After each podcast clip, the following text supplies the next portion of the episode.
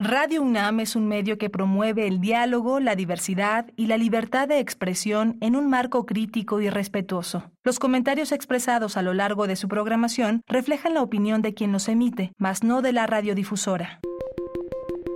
Hipócrates 2.0 Nutrición. Bioética. Estrés. Vacunación. Salud. El Programa Universitario de Investigación en Salud y Radio UNAM presentan Hipócrates 2.0. Investigación y vanguardia en salud.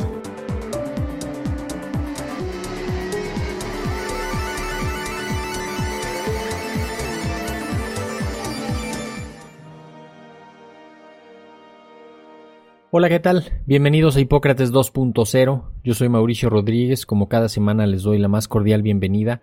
Qué bueno que nos están acompañando aquí en Radio UNAM. Muchísimas gracias. Para el programa de hoy preparamos una serie de preguntas relacionadas con la vacunación contra COVID en infantes. A propósito de que el día 16 de junio comenzó el registro para planear la aplicación de las vacunas contra COVID para los infantes de 5 a 11 años de edad en México. Hemos estado recibiendo algunas preguntas a través de nuestras redes sociales. En Twitter estamos como arroba puis-unam.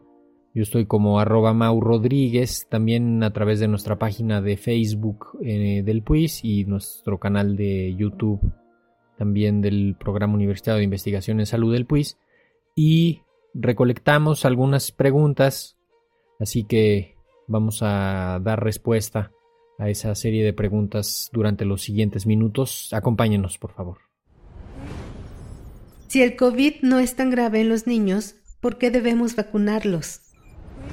Bueno, ciertamente, desde prácticamente el inicio de la pandemia nos dimos cuenta que el COVID no representaba un riesgo alto para los infantes. Esto siempre en comparación con el riesgo de los adultos, eh, incluso el riesgo de los adolescentes. La enfermedad es mucho menos grave en los, en los infantes. El número de complicaciones, las hospitalizaciones, el número de defunciones, todo es infinitamente menor en comparación con la forma en la que ha impactado la pandemia en los adultos, sobre todo en los adultos mayores. De tal manera que la vacunación en los infantes tiene, pues además de un efecto de protección directa del individuo que se va a vacunar, también tiene un efecto de protección de la comunidad, porque podría haber también participación de los infantes. Hay participación de los infantes en la transmisión del virus y conviene vacunarlos para reducir el riesgo de enfermedad grave o de algunas secuelas que pueden quedar después del COVID y también para disminuir la transmisión del virus eh, y la duración de la enfermedad y, bajar la carga de la, de la, enfermedad en general en la, en la comunidad. Entonces, estas son eh, principalmente las razones por las que el grupo de menores de 12 años quedó casi que en las últimas prioridades, porque precisamente primero se concentraron las acciones de vacunación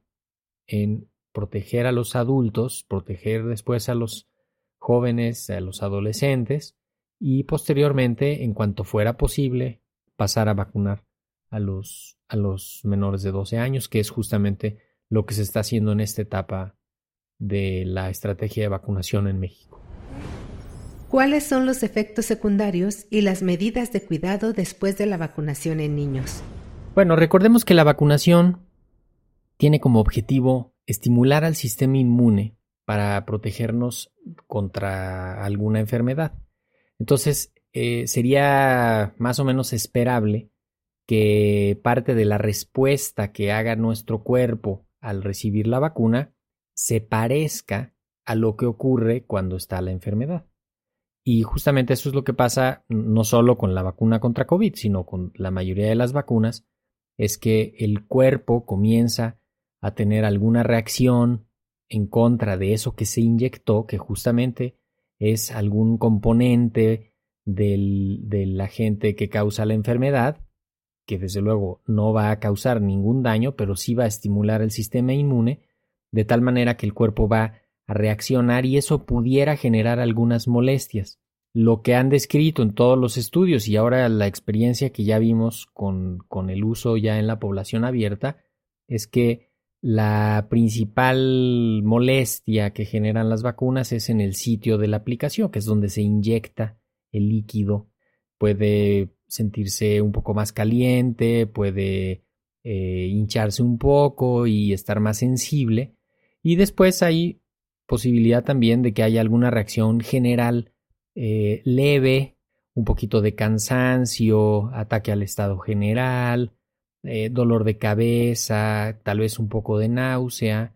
En algunos casos, menos frecuente, elevación de la temperatura. Podría haber un poco de fiebre, fríos y la mayoría de los, de los eh, eventos adversos se encuentran prácticamente en los primeros tres días y también la inmensa mayoría ceden con las medidas generales, reposo, tomar algo para el dolor, tomar algo para la fiebre y desde luego eh, en pocos días, ¿no? Eh, son vacunas que han demostrado tener una, una seguridad bastante alta, no necesitan medidas de cuidado específicos después de la vacunación.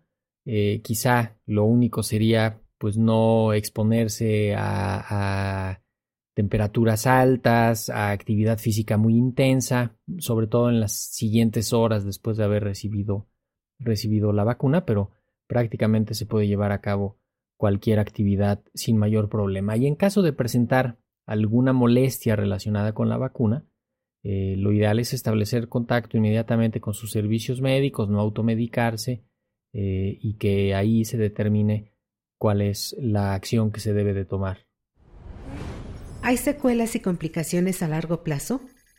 Bueno, en, honor a la verdad, no podemos decir si hay complicaciones a largo plazo porque todavía no ha pasado largo plazo. Eh, incluso no podemos saber si hay complicaciones a largo plazo del COVID porque pues todavía no ha pasado un largo plazo, a lo mucho ha pasado dos años de los primeros casos, pero a veces eh, la gente tiene esta idea de que muchos años después puede surgir algo que estuviera relacionado con algún evento anterior y es muy difícil determinar que hay una causalidad o que está relacionado. Imagínense todo lo que pudo haber pasado entre haber recibido un tratamiento, un medicamento, una vacuna, eh, y que muchos años después o varios años después pase algo, eh, es, prácticamente imposible de, determinar, incluso pues sería incorrecto desde el punto de vista científico. También eh, es importante pues partir de la realidad que con toda la experiencia que hay del uso de las vacunas para todas las edades, no hay ninguna sola que produzca daños, secuelas o problemas a largo plazo. Incluso el riesgo de eventos adversos graves o de algún problema importante por utilizar alguna vacuna es extremadamente bajo. Por lo tanto, siempre que pongamos en una balanza de un lado los daños y los problemas asociados al COVID, y del otro los daños y problemas asociados a la vacunación contra COVID, pues nos vamos a dar cuenta que el daño provocado por la enfermedad es muchísimo más importante, tiene más impacto que cualquier daño, por mínimo que sea, que estuviera relacionado con la vacunación. Entonces, hay que pensar siempre en términos de riesgo y de beneficio cuando hablamos de esto.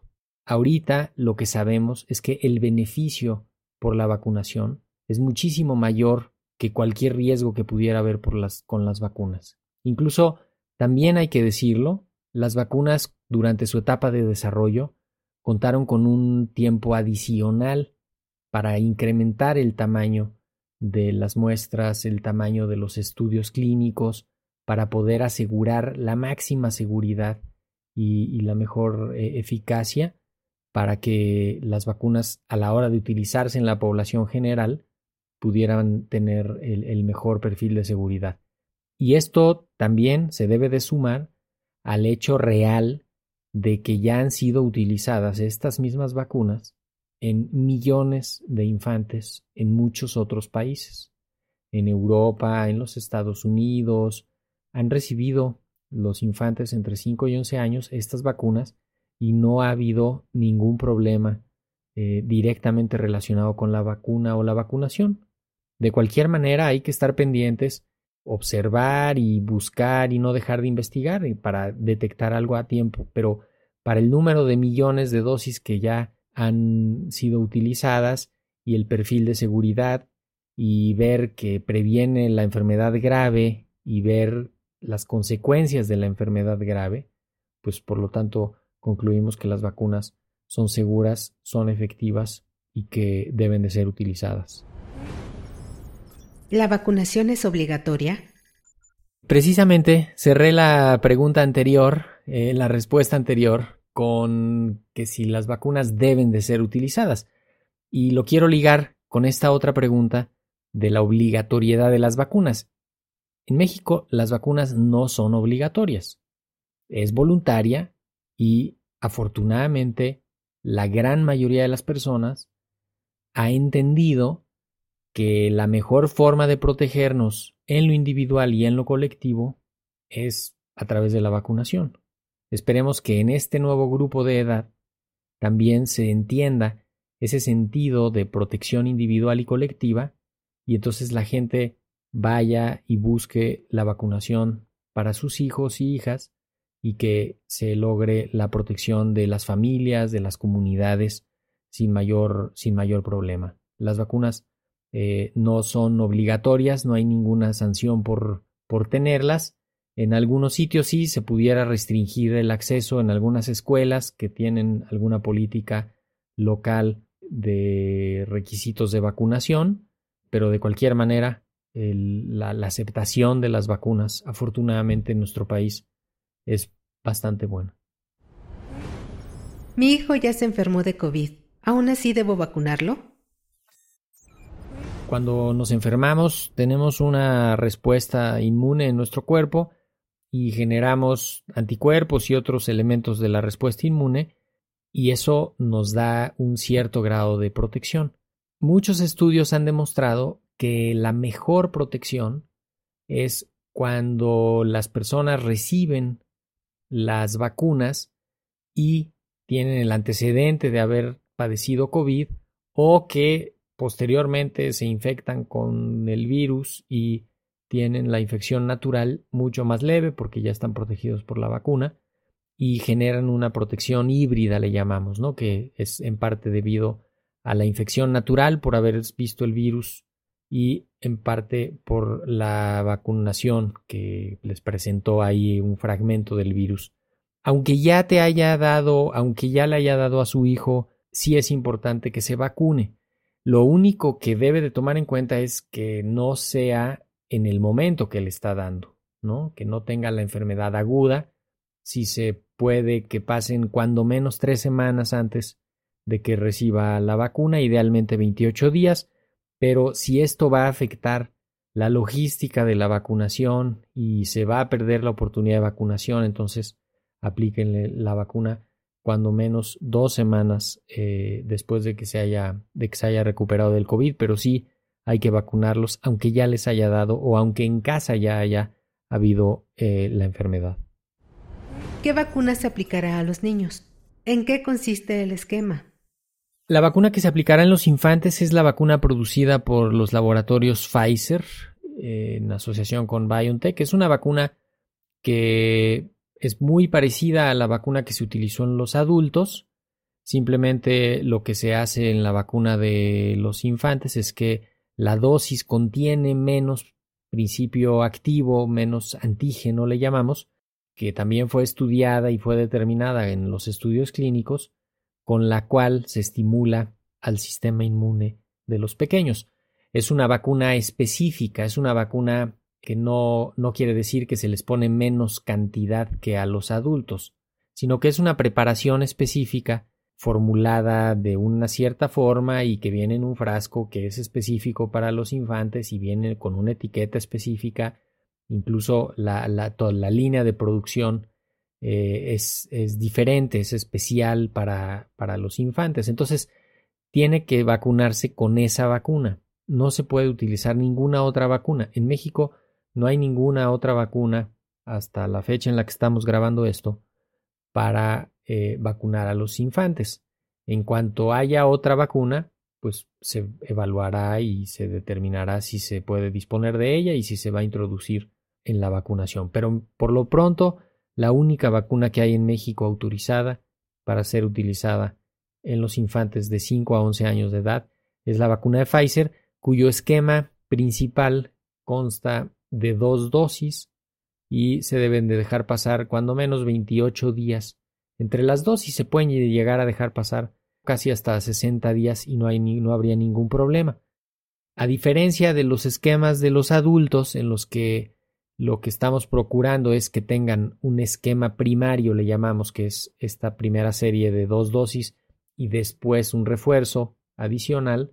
En los infantes, la estrategia ahorita es simplemente que tengan un esquema primario completo, es decir, las dos dosis completas y con eso se va a lograr la, la producción. ¿Cuántos refuerzos deberán aplicarse a los infantes? Bueno, ya lo comentábamos, eh, por lo pronto no está contemplado que se vayan a aplicar refuerzos a los infantes, a diferencia de los adultos que ya se ha establecido que tengan un refuerzo adicional a su esquema primario y además los mayores de 60 años que tengan un segundo refuerzo. Para algunos será la cuarta dosis, para otros será la tercera dosis, no importa, lo importante es que sea el segundo refuerzo después de haber recibido un esquema completo. Lo más probable es que así se vaya a quedar por ahora. Con el esquema primario, los infantes están protegidos, cuando menos eh, para lo que se necesita hasta este momento de la pandemia. ¿Qué interacción genera la vacuna de COVID-19 con el resto de las vacunas? Esta es una pregunta muy importante porque la vacunación contra COVID-19 se va a venir a insertar en el quehacer cotidiano de las campañas de vacunación contra las otras enfermedades. Hemos visto en los últimos meses, en los últimos años, un problema de disponibilidad de las vacunas contra las otras enfermedades. Estamos hablando de las vacunas de rotavirus, la vacuna triple viral, que es sarampión, rubiola y parotiditis, la vacuna de hepatitis B, la vacuna pentavalente, la vacuna del papiloma humano, que son vacunas, eh, la vacuna del neumococo, que ha oscilado su disponibilidad en parte por el impacto que ha tenido la pandemia en la producción, en la distribución, de tal manera que pudiera ser que mientras se está vacunando contra COVID también haya que estar vacunando contra las otras enfermedades porque ya estén las vacunas o porque están avanzando los, las eh, acciones de vacunación. Y es importante aclarar que no hay, no habría ninguna contraindicación para usar las vacunas al mismo tiempo en caso de que fueran a recibir la vacuna de COVID junto con alguna otra desde luego se tienen que poner en diferentes partes del cuerpo y con diferentes jeringas, eso no, no, está de más. El otro punto importante es que si se aplican las vacunas contra sarampión, por ejemplo, la vacuna de papiloma humano, eh, podría dejarse pasar cuando menos dos semanas antes de la aplicación de la siguiente vacuna para que el cuerpo y el sistema inmune esté lo mejor, lo mejor preparado y, responda correctamente a las dos vacunas. También, en caso de que alguien haya estado enfermo o que tenga enfermedad aguda en el momento que le toque su vacunación, pues desde luego no se tiene que, no se tiene que vacunar y eh, podría esperar, como lo habíamos dicho, cuando menos un par de semanas para que reciba la, las vacunas. ¿Cuánto dura la protección de las vacunas contra COVID-19? Bueno, la recordar que la protección de las vacunas es contra la enfermedad grave, contra, contra la hospitalización y la muerte por COVID. Eh, también hay que recordar que las vacunas no previenen los contagios, pero sí hacen que la evolución de la enfermedad en caso de contagiarse sea mucho más favorable. Tampoco previenen por completo que una persona contagie a otra, así que Por lo pronto, en lo que terminamos de bajar la fuerza de circulación del virus en la comunidad, hay que seguir utilizando los cubrebocas y la ventilación, que es finalmente lo que, eso sí, evita, evita los contagios de forma muy efectiva. La protección conferida por las vacunas, de acuerdo a los estudios que han tenido un seguimiento, pues por lo pronto, ya casi de un año de los, de los estudios clínicos más largos que han tenido algunas publicaciones y seguimiento, se ha visto que incluso un año después, ahí sigue parte de la respuesta, digamos la parte más profunda de la respuesta ahí sigue, así que si alguien tiene la, protección de las vacunas y se infecta, pues va a evocar esa memoria inmunológica que se adquirió gracias a las vacunas y también quizá gracias a la infección natural en caso de haberse contagiado en el camino y eso va a ayudar a, hacer que la enfermedad sea más leve. No sabemos todavía qué pasa con la inmunidad a largo plazo porque no ha pasado un largo plazo. En los estudios en adultos podemos ver algunos estudios que ya han dado cuando menos eh, alrededor de un mes y algunos meses, perdón, un año y algunos meses en los que se ha visto eh, que todavía sigue ahí la, la protección. Entonces esperemos que la protección cuando menos sirva de base para que durante esta etapa de estabilización rumbo a la endemia, pues estemos lo más protegidos, estén en este caso los infantes lo más protegido posible y puedan estar eh, en condiciones óptimas y tener pues el beneficio de la, de la vacunación. ¿Cómo proteger a los niños que no tienen edad suficiente para vacunarse también, importante destacar, esta vacunación que está ocurriendo ahorita es para los mayores de 5 años, para los infantes de 5 a 11 años. Ya habían estado vacunando a los infantes de 12 años y más. Y ahorita se está enfocando la acción en vacunar a los de 5 a 11 años. Y como bien nos lo preguntan, ¿qué va a pasar con los menores de 5 años? Eh, la pregunta eh, pues nos hace pensar justamente en que desde el nacimiento hasta los cinco años eh, pues todavía no tenemos ninguna herramienta para protegerlos directamente. En algunos otros países, en los Estados Unidos, ya está aprobada una vacuna para, para, protección de los a partir de los seis meses hasta los cinco años de edad, pero lo mismo, es solo uno o dos productores, no hay producto suficiente y las prioridades de vacunación están puestas principalmente en los mayores, en los adultos y no, y no en este grupo. De cualquier manera, eh, eventualmente habría alguna disponibilidad para tener estas vacunas y quizá se utilizarán ya de forma generalizada. Por lo pronto, a los menores de 5 años los vamos a seguir protegiendo como llevamos estos dos años. Los vamos a proteger primero generando entornos seguros. Eh, desde la, el embarazo vamos a proteger a las embarazadas para que sus bebés tengan parte de esa protección y les dure los primeros meses. Y vamos a proteger su entorno vacunando a los adultos que conviven con ellos, vacunando a los adolescentes, vacunando incluso ahora ya a los, a los infantes de 5 a 11 años que conviven con ellos y tratando de generar entornos y situaciones con los riesgos controlados, evitar que convivan con personas que tengan la enfermedad, aislarlos y darles un seguimiento adecuado en caso de que comiencen con alguna sintomatología, vigilar su evolución, no automedicarlos, eh, no dar medicamentos sin la indicación médica eh, y estar pendientes de su evolución en caso de que, de que estén con alguna, con alguna enfermedad. Eso es fundamental, eso es lo que ha estado ocurriendo durante estos años y por lo pronto es lo que necesitamos seguir implementando en lo que se asoma una vacuna para, para esta edad. Y bueno, pues en resumen, con esta serie de preguntas reforzamos la idea de que la vacunación de los infantes de 5 a 11 años es parte de la estrategia nacional, ayuda a disminuir la carga de la enfermedad eh, a nivel individual, pero principalmente a nivel colectivo.